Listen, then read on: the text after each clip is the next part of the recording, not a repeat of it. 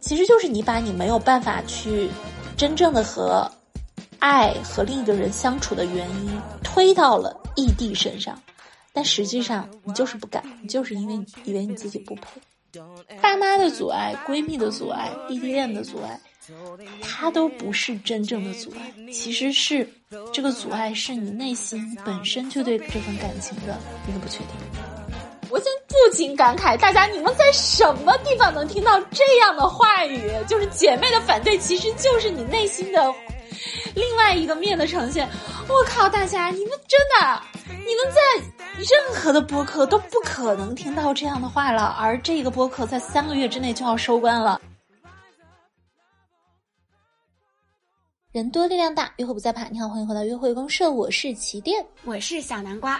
今天我们来讲一讲爱情当中最大的障碍是什么。在开始之前，请大家关注我们的听友群啊，入我们的听友群，只要加微信“心心电电二零二二”，心心电电二零二二，心呢是心脏的心，电是旗电的电，二零二二是今年的年份，心心电电二零二二，备注约会公社，然后就可以进入我们的听友群。好啦，小南瓜，我们开始吧。嗯，那相信之前听了我们前几期的朋友们，大家都知道我们一直是以苍兰诀为出发点引引起我们的这个选题的嘛。那这一期也是一样，我也是看了苍兰诀之后，因为大家都知道这个男女主角他们感情线里面最大的障碍，其实就是他们各自身份的这个原因嘛。他们一个来自仙族，一个来自月族，他们两个人是在几万年前发生了一场大战，然后都是各自死了好多个人的，所以呢，双方都是想要去。找对方复仇的，所以照理来说，其实他们两个人是，呃，不能在一起的。包括他们的祖先也是因为这个仇恨制定了这个不得通婚的规定，所以就很像是罗密欧朱丽叶当时的那个关系。所以我当时看完之后呢，因为大家也知道，通过三十六集的这个层层递进，他们最后是解决了这个障碍，并且顺利的在一起了。就让我想到，连这种障碍都能克服，现实生活中我们到底有什么爱情障碍是不能克服的？稍等。他们两个人最后为什么会在一起？那个圣女不是跟长恒仙君有婚约吗？他跟长恒仙君结婚了，可以离婚吗？你，呃，他那个婚礼进行到一半，那个最大的那个大 boss 那个太岁就来了嘛，所以打断了他们的婚礼。这所以当时小兰花演的这个人就直接去拥吻这个东方青苍了嘛，净化他的岁气。所以我个人认为他们的那个婚礼其实还没结成。呃，就是那个婚还没结成，然后就把那个大 boss 给打死了，所以这个婚的出发点也就不复存在了。因为刚开始结婚是为了激发激发两两个人的灵力啊！天哪，没有看过《苍兰诀》的人听我们现在说的话。OK，我们我们立刻我们立刻进入进入正题哈。嗯，你继续说小南瓜。对。然后，呃，我刚刚不是也讲到，我说他们两个人的感情特别像是罗密欧与朱丽叶嘛。嗯。然后呢，我今天在查的时候，我才发现，竟然罗密欧与朱丽叶效应竟然是一个心理学的术语。哦。就它用来专门指那种，呃，两个人在一起，然后受到了外界强烈的反对，但是通常这种情况下，两个人的感情会愈发坚固的这种效应。哇，这个我们之前是不是约会公社曾经讲过一期叫《不被外界看好的爱情应该继续吗》？说的其实就是这个，说的就是当，呃，那个偶像们的小粉丝们，他们知道了自己的偶像和别人谈了恋爱之后，通常就会非常的生气，就会去想尽办法去挖那个人的黑料，在一起的人的黑料，然后告诉。自己的偶像说啊，你被骗了，这个坏女人，这个坏男人，他根本就不值得你爱，快点听我们的话吧，这样子。但是反而正是在这样的一个攻击和非议之下，他的偶像的爱情反而会非常非常的坚固。嗯，讲的就是这个东西。是，嗯。因为我有看，就是他们去分析嘛，就是说，因为每个人他都有一个本能，就是希望自己的这种自由意志被尊重。嗯哼。所以，当一旦他们的这个恋情被外界反对的时候，就相当于你否定了他的这个自由的意志。对。他就会激发出他一种叛逆的心情，他一定要就是为了为了让自己的这个本能得到抒发，他也一定要跟你抗到底。嗯嗯，我我想想哈，嗯，其实还有一点，就是比如说有的时候。我跟一个啊，我拿我以前最克服不了的一个坎儿吧，我跟一个呃，我以前最克服不了的坎儿是金钱问题。嗯，但是我会，我反而会选择穷光蛋在一起，我反而会选择那种没有办法满足我呃正常的，我不是想让他去满足我，而是跟他在一起，我自己都没有办法去。呃，比如说我跟他约会，我肯定是要考虑到他的一个收入，我去克扣我自己的约会的质量啊，嗯，不管是上的餐厅的呃层次，还是说出去玩儿买的基酒，我都会比我自己平常消费要再克扣一点点。我我就有点奇怪，就是我会特意选择这种人。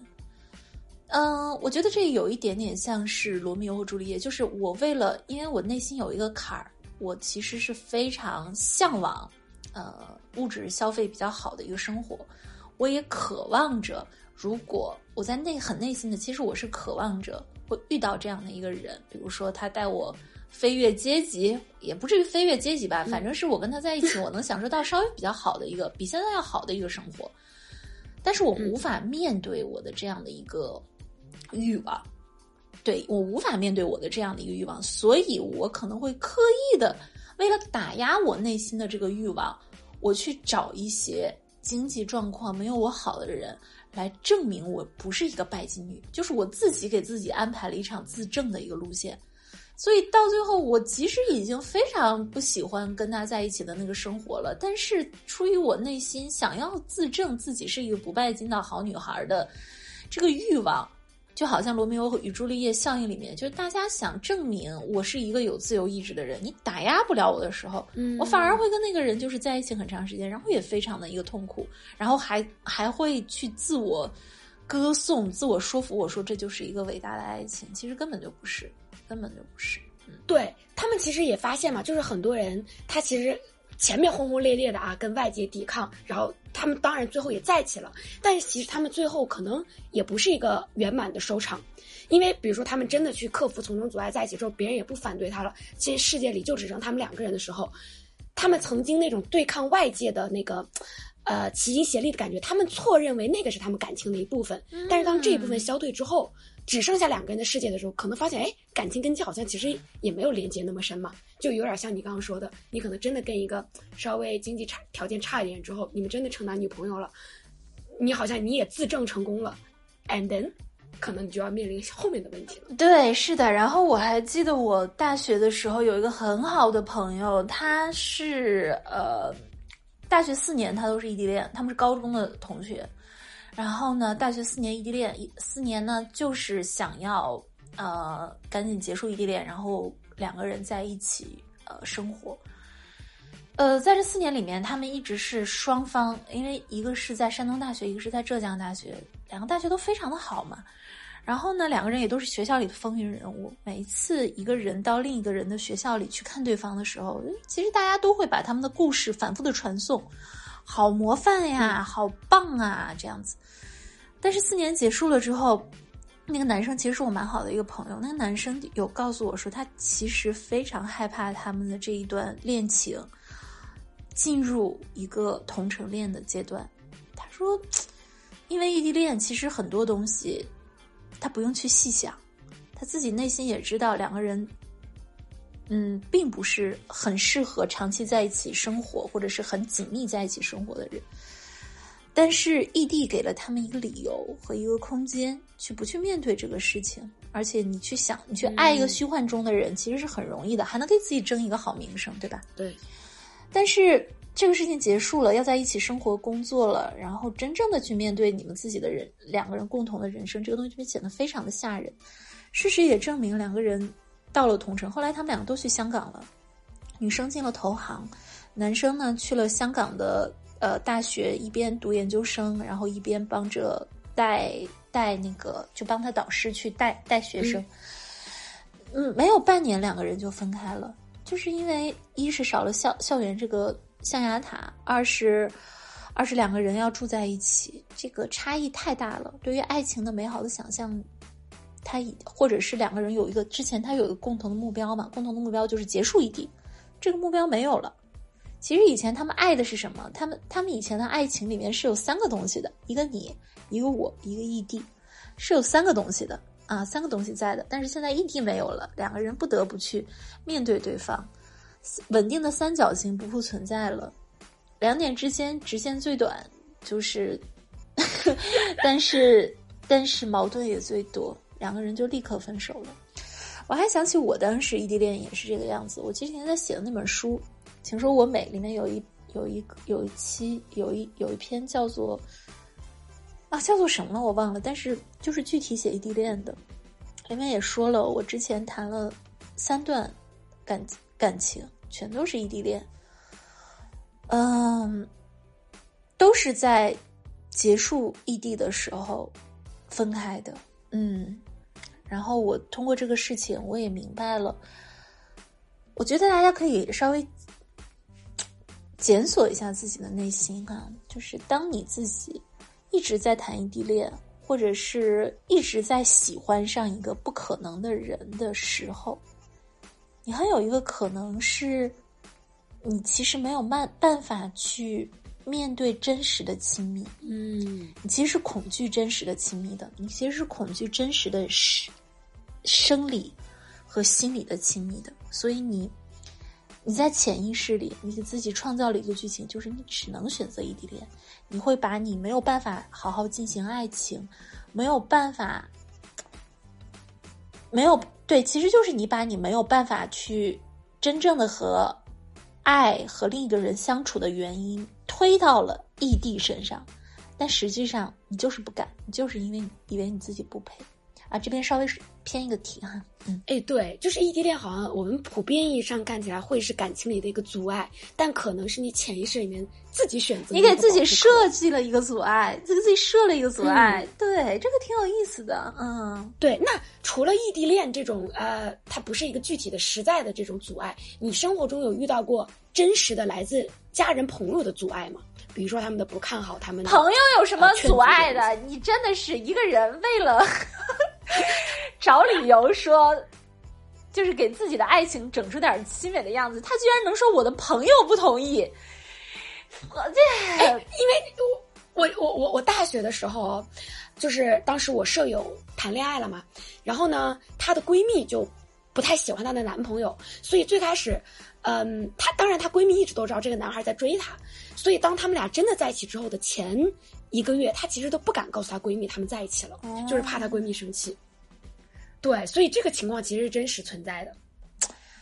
啊，怕她闺蜜生气，太好笑了。那我觉得，嗯，那我觉得这个女孩子她的问题是她没有画好人和人之间的一个边界。她把闺蜜就是你是我的好朋友，我很看重你，但你没有办法去阻碍我的选择。我希望你也尊重我的选择。我觉得她怕她闺蜜生气，肯定是因为她在生活中，她都有点成为她闺蜜的小跟班了，或者是怎么样。我觉得她没有把，或者甚至我觉得或者哈，其实她闺蜜没有那么生气，她闺蜜不会没有那么生气，只是她在潜意识里创造出了一个会生气的闺蜜。用来减轻她内心很多对她男朋友的不满，不满。对，就是这，这是她她创造出来的这么一个形象。她闺蜜其实没有那么生气啊，就是，呃，很多时候我身边的人也会这样，就说啊，这个事情我们可不敢告诉起点啊，就是啊，我就不要打我啊，我跟你说这个事儿，你可别，你可别打我啊，谁有兴趣打你啊？你谁啊？打你我手疼好不好？你知道我这种的人在那种。哎哎，是有人付费让我打他的哟，而且很贵哦。哎呦，哎呀，就是你以为你你跟我什么东西啊？会不会被起电打？你不要在那里跟你戏多了，你根本没有那么重要啊。就是，就就我记得上次心里自己也觉得这个东西可能有问题。对你就是自己觉得有问题。我那天在听友群里嘛，我忘了是一个什么事情。哦，对，就是说苍兰诀。就是《苍兰诀》，然后我说我们最近这几期要讲《苍兰诀》了哟，大家就是可以看一下。然后有一个人他就在底下回复说：“哎呀，我要我要去看呃那种抖音的快速解说版，会不会被起点打？” 我就说：“明明就是哥们儿，明明就是你自己的内心，你也不是很认同看这个东西。”对吧？你干嘛把它拿出来说嗯起点要打你？我嗯，对不对？对，所以大家，哎，我现在又讲出来一个非常很妙很妙的一个点。当你把这个东西你推推到别人，就像其实跟跟刚刚那个你创造异地恋这么一个阻碍是一样的。当你创造了父母这样的一个阻碍，你创造了创造了朋友的这样一个阻碍的时候，呃，其实你自己的内心也有一点点不认同。你是，呃，我们再回到我之前说的那句话，你自己口中所描述的这个世界，它只是你内心的很多很多的活动被具象化了到了这个世界而已。你可以理解成为你身边的一切都是你自己内心投射出来的一个东西，他给你用这种方式给你展示了出来。你自己不太认同你的男朋友，你就要创造一个，你说我的闺蜜她不认同我的男朋友，no，是你自己不认同你的男朋友，好吗？也许你的闺蜜真的说了两句话，但是说实话，我跟我的那个朋，我跟我的，我跟我有一个好朋友，最好的那个朋友，他现在在进行的一个恋情，就是我一点儿都，我就这 个男人，然后我也跟他说了，我说你不要跟我讲你跟你男朋友或者你跟你喜欢这个人的事情，我听了会生气。但说实话，这个阻碍了他去喜欢吗？没有，他有的时候还是会很快乐的去跟我讲这个事情。我我是会生气，我是听到以后挺生气，但我有什么办法呢？我爱我的朋友啊，对吧？我爱我的朋友，他现在在经历他自己人生中的一个快乐的剧本。我有什么权利去不支持他？有什么权利去阻挠他？我以为我是谁？我只能如实的告诉他，我听到这个故事，我挺生气的。我不是我我我挺不爽这个男人的，但是我我对你做不了任何的事情。我愿意你，我希望你得到快乐。你的快乐，即使是你痛苦的快乐，这也是你自己愿意去承担的啊。其实就是这个样子。那个女孩子的问题就是她根本没有画好边界，她把自己应该去承担的事情，她说我闺蜜生气，哎，那我就有点看不起你了啊。虽然小南瓜就是简简单单这么一提，引发了我滔滔不绝的这么一个段论述。心里的更深的一个剖析。但是这个剖析真的是有，那我们真的是有意义的。我小南瓜，你想想，你觉得对不对？是因为其实这个女孩她也跟我们讲过一些她对这个男生的不认可的部分嘛，对对但是她还是选择跟这个男孩在一起了。所以也可能因为她的闺蜜是一个相对来说性格更强势一点的形象，我觉得也可也有可能她这么一说，就是既能佐证自己跟这个男孩现在在一起，同时也让自己的不满有一个出发口。对我再加上一点啊，就是我，就是任何就是一一对被绑绑定的人，那一方肯定是作为你内心一些你不方便说出口的一些情绪的爆发点。比如说我跟我的那个助理，我们两个人，就有的时候他说的，他去他去，他对一些事情做出的一个反应吧，我就觉得非常有意思。比如说发一条文章，数据不太好。其实我的内心也有焦虑，我的内心也有焦虑，但是我的助理会先说：“哎呀，这个数据不太好，我们下次怎么去改进一下？”我就会跟我的数数据说，我就跟我我就会跟我的助理说：“哎，没事儿，就是我们不要简简单单的看这一篇两篇啊，我们我们做一个长远的布局。有的时候呢，就是我说：‘哎呀，这个怎么数据不太好？’我的助理就说：‘没事儿，我们是在做一个长远的布局。’我突然发现了，我们两个人是作为一个整体出现的，一方。”说一个另一方不方便说出口的那一些话，然后另一方呢就说就立刻站到另一另一面去，就是我们 A、B 面我们都要站。哎，我们两个人是缺一不可，而且我们两个人说的都是对方的心里话，都是对方的心里话。嗯，对，就是面对同一件事情，你们俩可能都对这个数据好像有一点焦虑，但是呢，就看谁先是作为那个出发的人，另外一个哎，然后另一个人人，另一个人把他安抚住。对对，所以其实不是说我们两个人，啊、你跟我有不同观点，我们的内心其实嗯到、如果真的修炼到了某一个程度，我们都知道对方其实跟我们是一个事儿，只是我们用不同的方式把它给说出来了。说出来之后，两个人就都放心了，然后继续往前走，是这样子。就比如说俩人确实彼此是认可，对，约会公社真是太牛逼了！约会公社，我现在不禁 感慨，大家你们在什么地方能听到这样的话语？就是姐妹的反对，其实就是你内心的另外一个面的呈现。我靠，大家你们真的，你们在任何的播客都不可能听到这样的话了，而这个播客在三个月之内就要收官了，请大家加一个微信，叫做“新新店店二零二二”，新新店店二零二二，备注约会公社，然后入我们的约会公社听友群，我们里面经常会进行此类非常深邃的心灵的讨论。我靠，太牛逼了！约会公社真的，哇，跟跟跟准跟准起点不迷路，就是这样。继续吧，小南瓜。哎呀，好。对我，们刚刚其实分析的是就是自己内心的一个害怕的一个投射嘛。那我觉得有另外一种情况是，就是你们俩人情侣之间可能确实处得很好，也彼此双方很认可，只是有来自父母的这个压力跟不同意。就比如说父母可能站在一个。我我更了解你的这个角度，觉得哦，你现在可能只只注重眼前的这个多巴胺，但我我我见我养了你二三十年，我其实最了解你的性格，我看到了不一样的部分，觉得你们俩不适合在一起。你有没有遇到过这方面的阻碍？我妈她永远不会觉得我适合跟任何一个人在一起，啊，对我我那怎么样是适合独身吗？不啊，我我觉得我妈觉得我应该跟罗晋在一起。啊，一种温温柔气质男，就是孙俪演那个安家，你知道吗？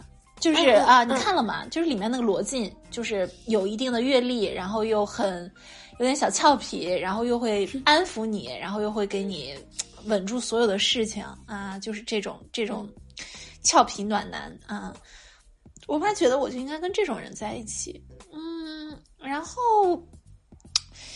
但是我之前，首先我之前找的每一个对象，肯定是哪有哪那么容易就找到一个电视剧里那种完美的人物啊？然后，对，嗯，我我我其实觉得也可以用这种心理投射的角度来说，其实我妈说出了很多不满意，也是我内心的不满意，也是我内心的不满意。其实我跟每一任对象在一起的时候，我也对他们有挑剔的，只是我妈妈说出的话，她。他替我说了，嗯，他替我说出来，我觉得这个反而比我刚刚说的那个闺蜜那个东西对我来说的印证还要大。他替我说了，然后我一方面我非常的难过，就是妈妈你怎么不支持我？另一方面，其实我，唉，也也是另外一种难过吧，就是，就是，其实我知道妈妈，但是，但是我没办法，或者是说，但是。但是我能怎么办呢？我，嗯，对对，其实我内心有一种，就是现阶段对隐隐的哀愁，对，就是或者是我的那种不配得感，告诉我我找不到更好的了呀，妈妈啊，就就对，所以很多时候我跟我妈闹别扭，闹别扭，我说啊，你怎么我找每一个你都不满意？我没有办法去面对这个事情，是因为我我的内心我自己也没有那么满意，我确实也没有那么满意，但是。我又没有办法去说服我自己。其实我妈妈她应该是看出了我的不快乐。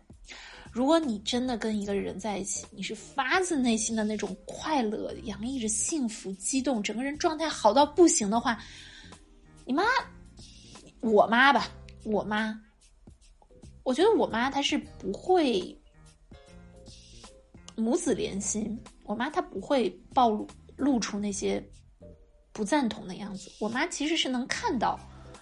我跟一个人在一起的时候，我的那种不快乐，我的那些隐隐约约的或者欲言又止的东西，就像我跟我前男友，我妈当时，因为我前男友也是一个公众人物嘛，嗯，我妈呢就去观察了一下他之后，我妈率先跟我提出，我就说我觉得这个小伙子心事重重啊，他是不是是心里事儿很多呀？我觉得他面相有点不对称。有点大小眼儿，有点儿，我妈就会。其实这些东西，我自己内心早就有这种感觉，但是我对我妈妈就是报喜不报忧嘛。但是妈妈其实是知道的，就是，就是她知道你的忧虑在哪里，啊。所以刚刚讲到这个地方，对，其实刚刚讲到这个地方，我就是觉得我爸妈的显化，就是在在我内心。内心声音的那个说出来的那个感觉，其实是比我闺蜜们说出来的要要更加透彻的。嗯嗯，而且有时候感觉，嗯，其实在感谢有爸爸妈妈出来替你说这些，对，不然你心里总是只能自己跟自己斗争。你这样还有一个发泄的地方，就我来跟你们吵一架。对，就是不然你不然你只能自己强撑着。自己自己强撑，自己觉得，哎呀，我自己选的就是啊，挺好的吧，挺好的。你爸妈说一句，我觉得他配不上你啊，宝贝儿。啊，那这时候内心其实是有一点点放下心来的，就是又委屈又难过，但是又有一点点放下心来，就是，哦，对吼，你们也觉得吼，就是，但是这个你们也觉得吼，你又不能说出来，就一说出来就就好像你的恋爱是在玩玩吗？但确实内心是会有一点点，嗯，对这种被看见的感受。其实所以说，爸妈，你你看吧，这个阻碍我们刚刚讲了，这个爸妈的阻碍、闺蜜的阻碍、异地恋的阻碍。它都不是真正的阻碍，其实是这个阻碍是你内心本身就对这份感情的一个不确定。嗯，所以有的时候为了自己强撑着自己的面子，比如说面临这些阻碍的时候，你是不是还是会选择继续？嗯，然后然后让他再走入一个就是自生自灭的一个阶段。对，我会，我会，我我绝对不会因为阻碍这个事情就停，不可能啊！但是我一定会。因为爸妈这个阻碍啊，或者是闺蜜的阻碍，也不是阻碍吧，是不认同。我带着他们，就是因为他们是一个出口嘛，相对来说，在某些层面上，他帮我消解了一些东西，然后我就往前走，走一段时间，走到我只能自己去消解它，然后我消解不了之后，这份感情就就 over 了，嗯，这样子。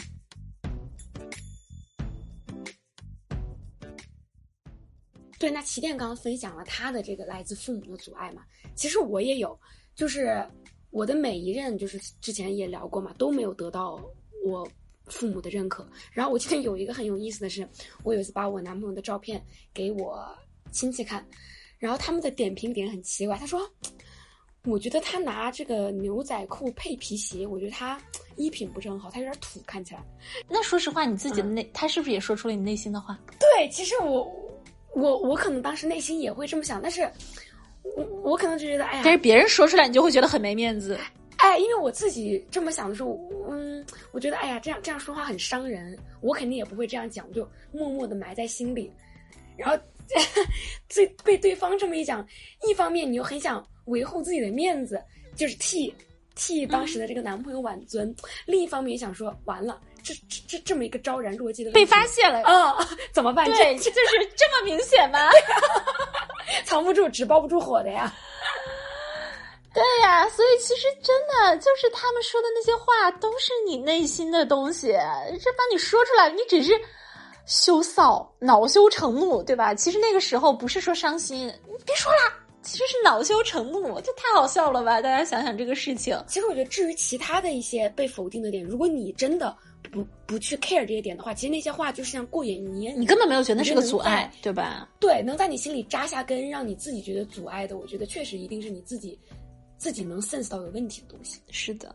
嗯，那你跟你你跟那个男生到最后是怎么分开的？就自然而然因为他的品味分开的是吗？呃，对，就先开始跟你的路径很像嘛，就即使大家不认同，但是我肯定会有我自己的方法把它圆过去嘛。就是我可能会拿他其他更多的闪光点去去来作为呃支撑，然后说服大家觉得，哎，他还是一个不错的选择。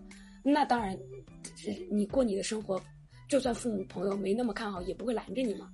那接下来的日子就是我们俩自己的了。那慢慢的就分崩瓦解了。其实后面就，其实真的，他到最后啊，他就是你们两个人之间的事情，就谁也别说别人的阻碍，谁都阻碍不了你们啊。除非你真的发现，嗯，我我觉得问题是这样，是对这段关系的确信程度，而不是说够不够爱啊。嗯，就是确实有一些感情是，我真的挺爱他，我也不说挺爱他吧，我爱他。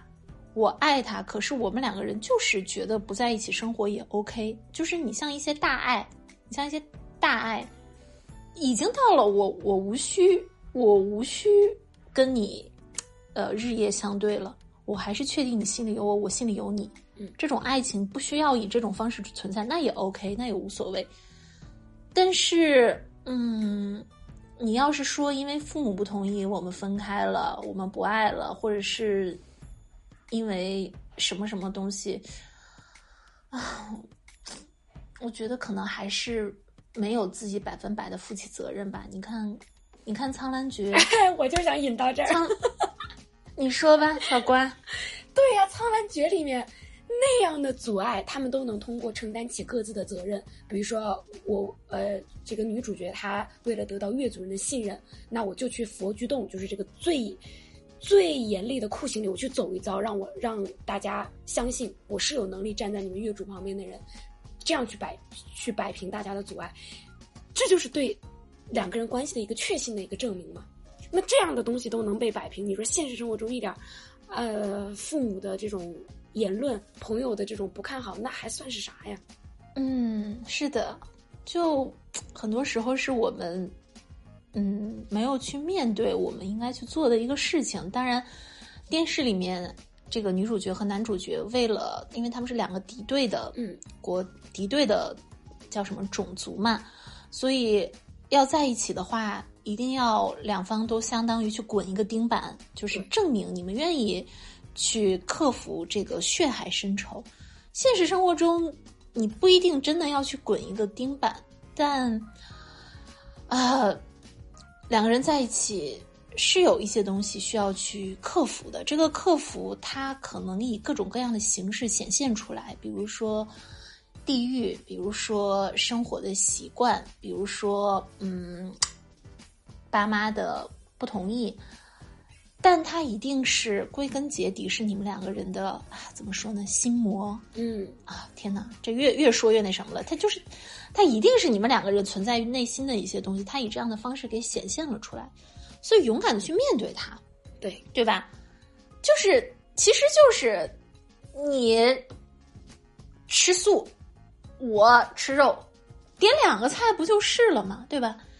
再不成点四个菜。再不成，你三个素菜，我一个肉菜，我吃一个素菜加一个肉菜，你吃那两个素菜，都可以，多赚点钱不就是了吗？对吧？就我们两个人在一起，就如果没有办法吃一盘菜，那我们就多赚点钱；没有办法，那个你打呼噜我不行的话，那我们就买个大房子分房睡，都是 OK 的。只是我们需要再努力一点点，呃，或者是说再为能够。让我们在一起好好的生活，去创造更多一点的可能性。这其实就是你要担负起的一个责任。你要或者说你要吃的苦，但有的人就是不愿意吃这个苦，不愿意去面对这个责任。然后他说我们之间有阻碍。OK，如果你愿意说这是爱情的阻碍，也 OK 啊。但我认为，其实很多时候是你不愿意面对你内心的爱，不愿意面对你内心的呼唤，只是因为这个。是，所以一开始我要跟齐电提议说，我们来聊一聊爱情最大的阻碍是什么？他的第一反应就是就是不够爱呀。其实这个不 不够爱，再往细了说，就是不够去想要承担责任，没有这个去承担责任的这个勇气跟决心吧。对，其实你们其实有爱的这个欲望，但是你们不一定有去真正承担起这份爱的能力，对吧？是，所以。OK 啦，爱是我们一辈子都需要去练习，或者不是说练习吧，它它，呃，打磨，嗯，进修的这么一个东西。希望每个人都，但这个东西说实话，它是本来就在我们心中的，啊，不是说你要去爬上喜马拉雅山把它给取到的一个珍宝，它是本来就在你内心的这个珍宝。只是我们在长大的过程当中，就是由于一些社会的生存技巧，或者由于一些外界，或者由于你的你的脑子越来越灵活，但是你听不到你新的声音了，所以你丢失了和爱去做连接的这么一个机会。但是没有关系，我们可以慢慢的把它给找回来，一点一点的每天去听倾听自己的新的声音，然后承担起你的责任，就 OK 了，不是那么难的一个事情，好吗？一点都不难。嗯，对。然后听完这期节目，也欢迎大家再去梳理一下自己曾经在感情中，或者此时此刻的感情中，你觉得的阻碍，看看这个阻碍到底是真实存在的呢，还是只是你现在还不敢承担的一个责任呢？然后欢迎在留言区跟我们探讨。太棒了，约会公社真的是太棒了。哎，我就是互联网最后一颗遗珠，就是约会公社。我说再棒的一颗遗珠，它有结束的落下帷幕的一秒钟，也就是现在。对，今这一期它要结束了，过三个月它就要彻底的结束了。所以最后再提醒大家一下啊，加入我们的约会公社听友群。前面已经说过很多次加入的方法了，如果你到现在你还没听明白，那你自己回去听吧。好了，就这样吧，这一期拜拜喽，再见喽，大家。